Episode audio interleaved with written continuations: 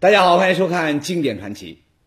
话说呀，曾经有一段时间，这香港那边呢很流行僵尸片啊，常常呢都是月黑风高的深夜，在荒山野岭，突然就一阵寒风飘过，地上的树叶呢唰唰唰的扬起来，接着呢前面一道寒光聚焦在了一具棺材上，然后这棺盖呢开始吱吱咯咯的就开始挪动，不得了啊，僵尸要出来了！很快呢。他们一蹦一跳，哎，真的就起来了。这些东西呢，一般都是穿着清朝的袍子，一脸惨白，手呢伸得笔直，然后走哪呢都是直愣愣的蹦子。我说呀，这僵尸啊，就算没存啥这个坏心，你光看着也够吓人的，他瘆得慌。那么大中午的，你说怎么说起来这种鬼鬼怪怪、不怎么靠谱的事来了？这是因为啊。就在咱们的齐齐哈尔市，发生了一件很惊悚的怪事怎么了呢？说是啊，有一具百年女尸，她竟然复活了。哎呀，这这这，这难道就是传说中的僵尸？哇，原来这玩意儿还真有啊，和电视小说里面写的那是一个样吗？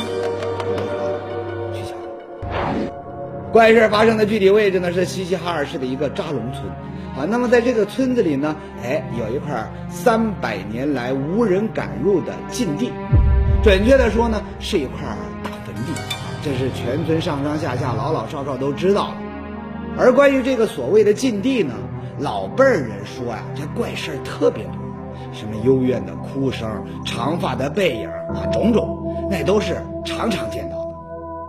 最西边大土岗下边就都都养草地样平原，嗯，那个顶上西南有个坟，嗯，他放牛回来，哎，这就是眼看要落了，一看坟头上有个女人，有个女人就在那坟头哭，这还得了？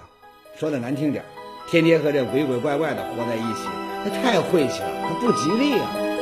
所以呢，扎龙村上的一些这个心灵比较脆弱的这同志啊，就因为这个，哎，干脆搬家了。那剩下来的人呢？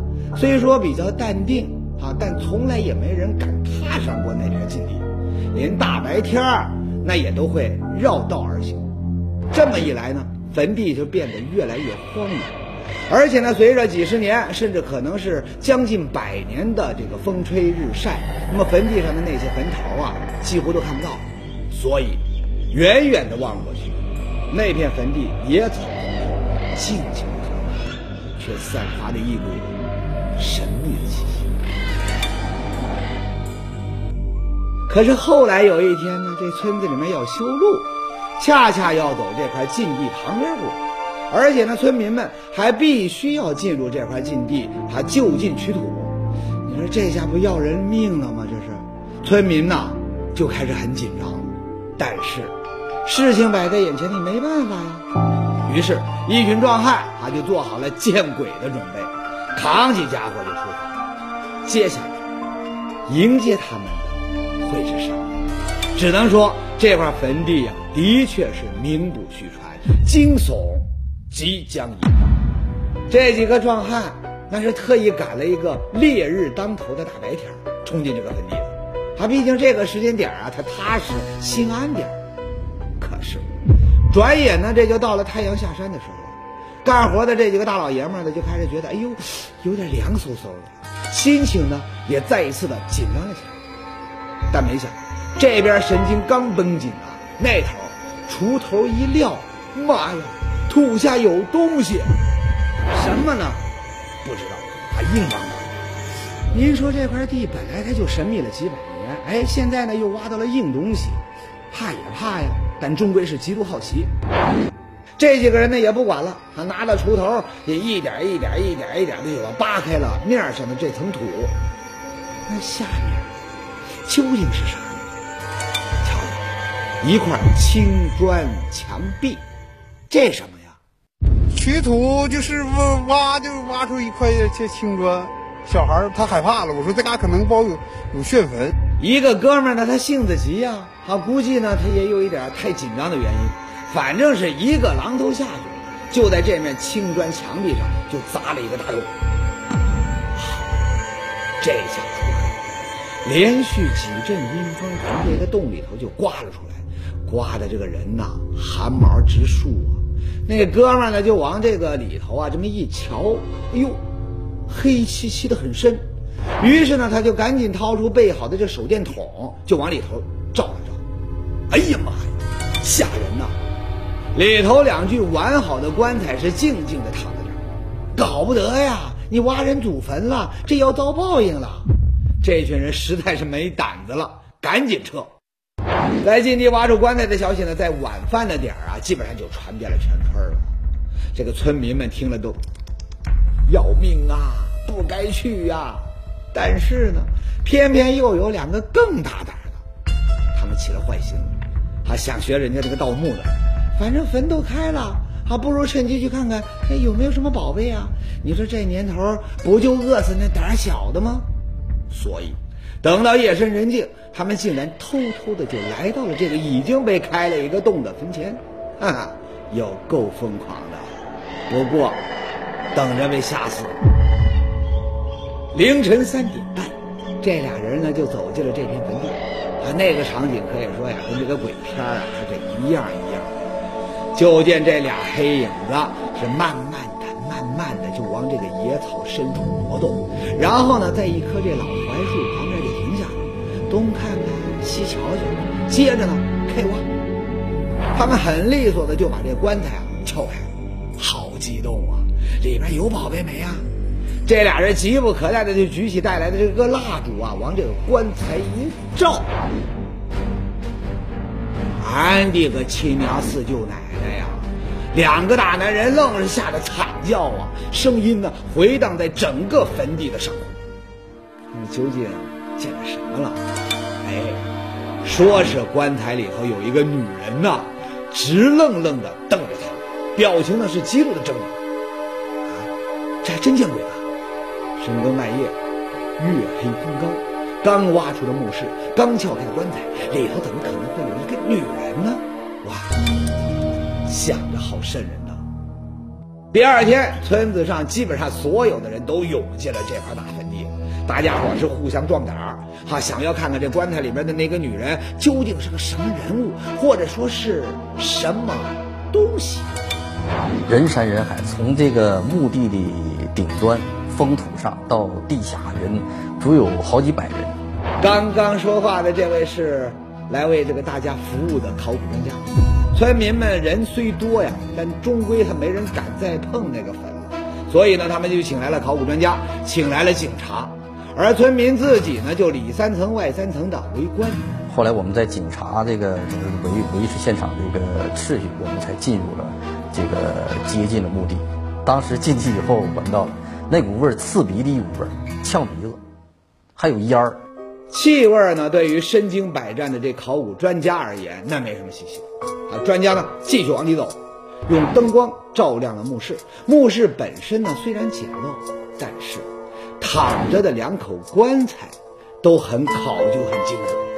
专家呢第一时间就往右边那口棺材就走过去了，啊，因为那个传说中的女人呢就躺在这里头。那么。一个晚上过去了，她还在那儿吗？把我吓了一跳。一块幽静荒芜的老村禁地，一个被无意闯入的黑暗墓室，里面竟然有一个女人怒目视人。她是谁？她有着怎样惊悚的面容？一个三百年的诡异秘密，愈发迷雾重重。江西卫视经典传奇正在。为您解密。前面说了，在齐齐哈尔的一个村子里，有一块禁地，三百年来流传出了各种传说，但始终无人敢入。结果呢，后来因为修路，村民不得已就进入了这块地盘。很快呢，他们在这里挖到了一个墓室。再接着，村子里面就传出了一个很吓人的说法，说这墓室的棺材里面躺了一个很恐怖的女人。哎，这下村民们再也坐不住了。天天活在这么诡异的氛围下，担惊受怕的，还是找来专家来看看究竟是怎么回事吧。第二天，考古队就来了，怕村民是里三层外三层的围观。但谁想，身经百战的考古专家进去一看，也冒出了这么一句话：“我当时一进屋一看，那人把我吓够呛。这个不大的墓室里头，究竟有什么秘密？那个传说中的恐怖女人又究竟是个什么样子呢？咱们还是一块儿来先瞧瞧。这原来是一具女人的干尸，哟，是怪吓人的啊！你看那张脸，那眼睛瞪那么大，嘴巴也张开着，你光这么看着，我都觉得她好惨好痛苦。另外，我们放远来看，这个女人的姿势也很夸张，四肢扭曲，手脚的动作幅度那都特别大。所以呢，可以想象，当时呢大半夜的，你说那俩想盗墓的哥们拿着手电筒照亮这具尸体的时候，确实很惊悚。你换我呀，胆儿都要被吓绿了。说实在啊，这些考古专家们挖了不下这个几百座墓室啊，还真是从没见过这样的尸体。狰狞中带着惊慌，惊悚中又带着神秘。哎，总之，事情很蹊跷。专家们呢都很纳闷，还想不通这是个什么情况。哎，就赶紧转身就撬开了左边的这具棺材，啊，想说这里头会不会也是这么奇怪的景象呢？哎，结果呢，并没有。左边的这具棺木里头，安安静静、本本分分地躺着一具男尸。准确的说是尸骨，而绝非干尸。这么一来，那事儿岂不就更蹊跷了？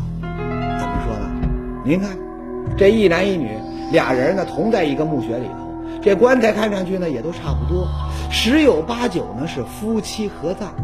那么，为什么这一男一女一个死的那么平静，一个死的这么挣扎呢？一个随着物换星移化作一堆白骨，一个却任凭岁月流逝，仍然体肤完整。你说这怎么解释得了呢？而且，朋友们，还有一点呢，是很不能理解的。这个扎龙村这一块呢，是黑龙江很著名的湿地，地底下经常是处于这个积水的状态的。你就算没积水，那湿度也非常大。你说这具特别的女尸，它怎么能演变成一具干尸呢？非常蹊跷。一般正常的咱们尸体，我们就是搞人解剖学的，在两年之内埋在土里边，基本就变成了白骨，基本就变白骨了。这么些年，他那个各个，你看皮肤、肌肉、关节都没有受到损害。这我们就很难判断他是怎么回事。我们知道，一般来说呀，人死了之后，在细菌和酶的作用下呢，身体呢会渐渐的腐烂分解啊，直到转化成二氧化碳和水。那么，如果在适合细菌繁殖的高温高湿的条件下呢，尸体的这个腐烂的速度还会加快。所以呢，把古人的尸体保存下来那是非常不容易，你需要高技术的手段。啊，你比如说那个埃及的木乃伊啊，人家是很专业的，要先把这个死者的内脏掏空，然后呢躯干，再经过特殊的脱水处理，啊，最后呢才做成木乃伊，那才能够永远的保存下来。程序是很复杂的。那在我国新疆一些啊比较干旱炎热的地方，考古专家呢也发现过自然风干的这个千年干尸啊，你像楼兰女尸，对吧？而在西伯利亚的这个冰天雪地里呢，也发现过冰冻了的古尸啊，人家保存下来的原因那是太冷了。但是，咱眼前的这具女干尸，她的墓室既不在这个干燥的沙漠地区，也不是在这个寒冷的雪域高原，她究竟是怎么变成一具干尸的？这让考古人员是吓了。莫非是什么神秘的力量在控制着这一切吗？扎龙村的村民强烈要求解开这个谜团，好让他们都安心踏实的继续生活。专家们于是呢就把这具狰狞的女人干尸啊，就从这个黑暗之中给抬了出来。这个女人究竟是谁呢？她为什么会独独的成为一具干尸呢？她的死状为什么那么惨不忍睹呢？这背后究竟有着什么秘密呢？不急，我们慢慢的来解开这一系列的谜团。首先呢，专家经过鉴定推断，哈，这个古墓呢大约是清朝乾隆年间，而这具美女干尸呢也已经有三百来岁了。那至于她是谁呢？专家呢在这具女干尸的棺材上发现了线索，啊，就是在这个棺材上面有一个寿字，而在这个大的这个寿字当中呢，有一个小绢条，上头呢密密麻麻的写了一行字儿啊，满文的。那么经过专业人士翻译啊，说是告封莫尔根觉罗父之列官，这就很明显了。此美女姓莫尔根觉罗。那有了这个呢，专家就赶紧去翻资料了啊，想说这个查一查啊，就能够搞清楚这个美女的真实身份了。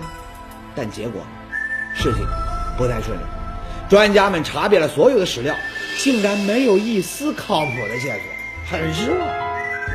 说这个女人究竟是谁呢？暂时还搞不清。不过呢，大线索没有，小线索倒是在不停的被发现。这三个孔洞啊，是戴耳环所致，一耳三千。满族人特别给这个，平民百姓，你可以戴一个耳环，或者两个耳环啊，格格之类的才可以戴三个耳环。这个挺有意思了，格格，不得了，这个墓看来还跟这个皇室有关系啊。而随着墓室里的东西不断的被清理出来，这件看过去很破旧的外衣又成了新的关注点了。好，我们可以看到，这件外衣的前襟中央啊，有一块大约四十厘米的方形补子啊，就是这样。它的四周呢，环绕着那种祥云丘陵、树木花草。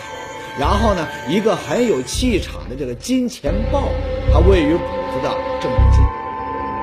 很明显，这是墓室男主人的外套。那么，什么样的人能够穿这样档次的这衣服呢？女尸的身份不明啊，想搞清楚她丈夫的身份，那也是可以的呀。专家就又跑去这个翻史料，结果发现，绣成这样的衣服正是清朝。三品武官的官服，啊，也就是说呀，这具女尸的老公，他生前呢很可能担任过清朝的副都统之类的官。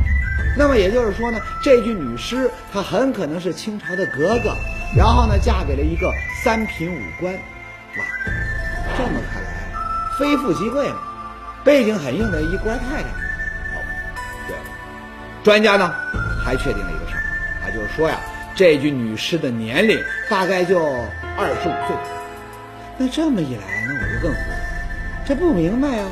你说一个年纪轻轻的贵妇人，她为什么会这么年轻就匆匆离开了人世呢？看上去死的还那么痛苦，简直就是前无古人后无来者的死状。那她死前又究竟有什么可怕的遭遇呢？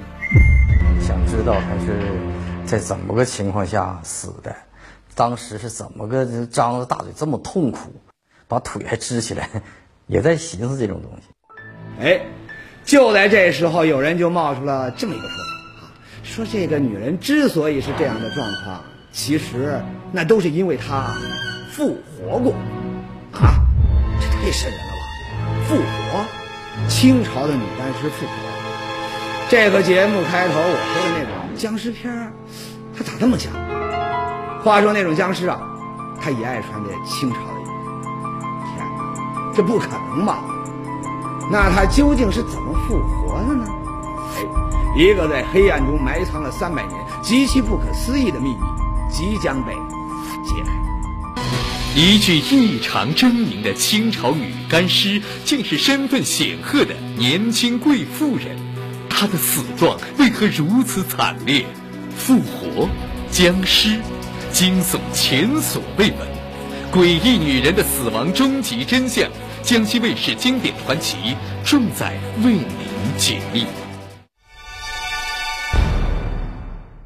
刚刚说到那个传说中可怕的古墓女人被证实其实是一具干尸，但是呢，她确实很吓人，死的呢很惨很痛苦的样子，表情狰狞，四肢呢呈各种扭曲的状态，那么动作幅度呢很大。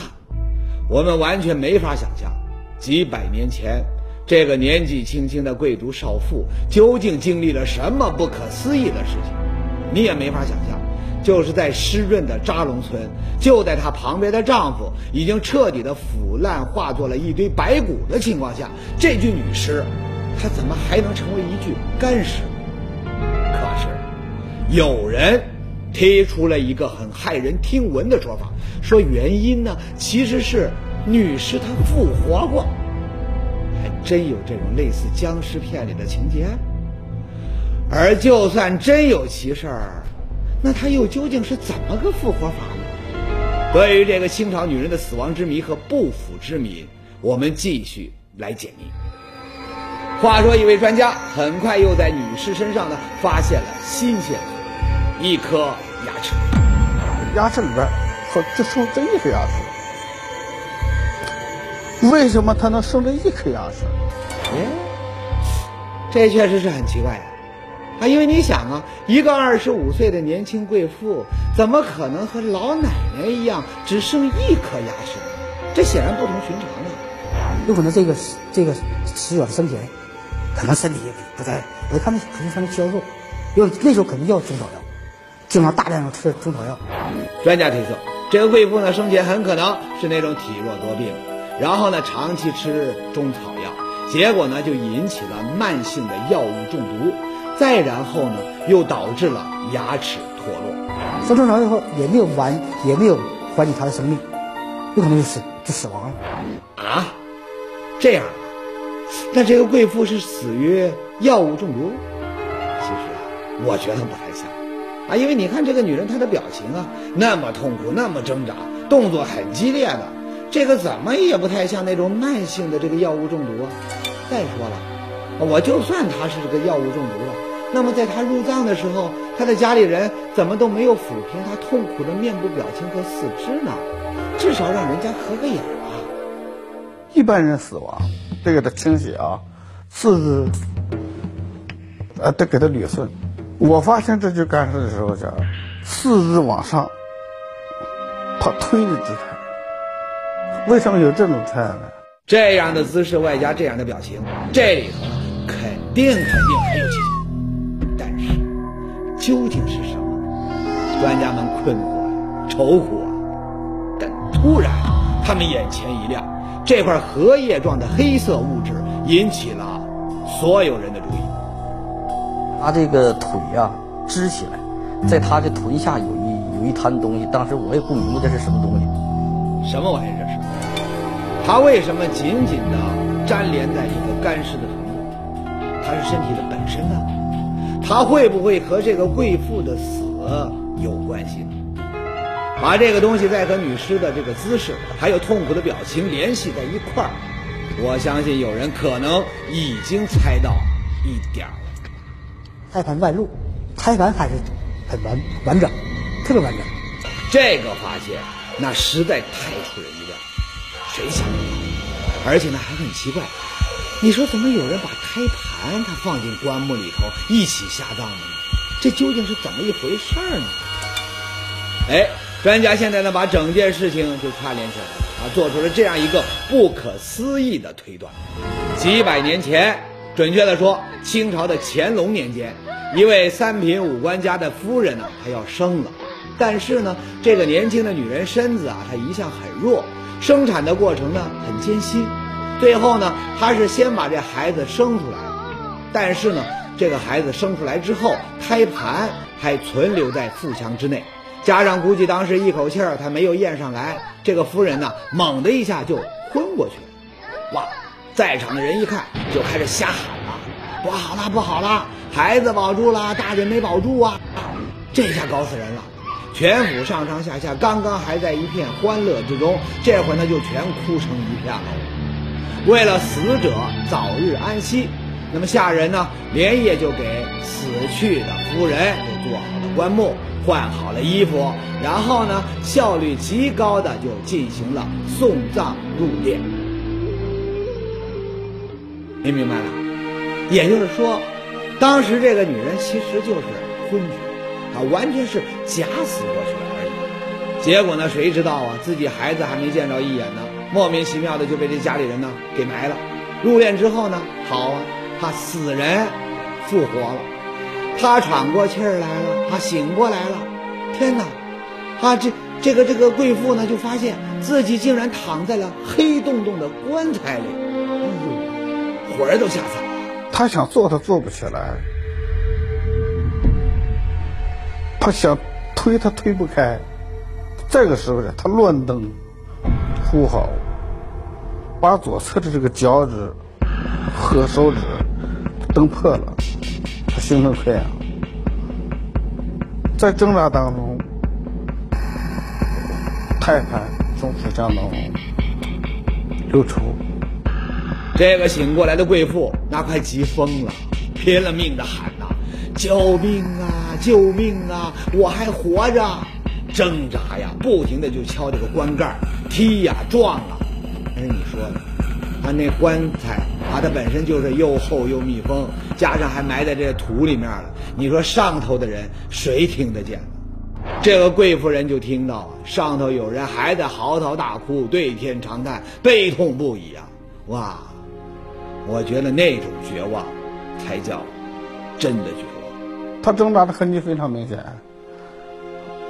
照相光幕里边挂的都是一圈布，而且和他手和脚的这方面布全都被撕烂脱落了。无尽的黑暗之中，这个本来就很虚弱的女人精疲力尽。最后呢，密封棺材里的氧气呢，被复活的她全耗尽了。这个女人的所有痛苦、绝望，被定格在了那个不属于他的地方。直到百年后，被我们发现，女干尸死亡的真正原因呢，终于找到了，实在是很不可思议。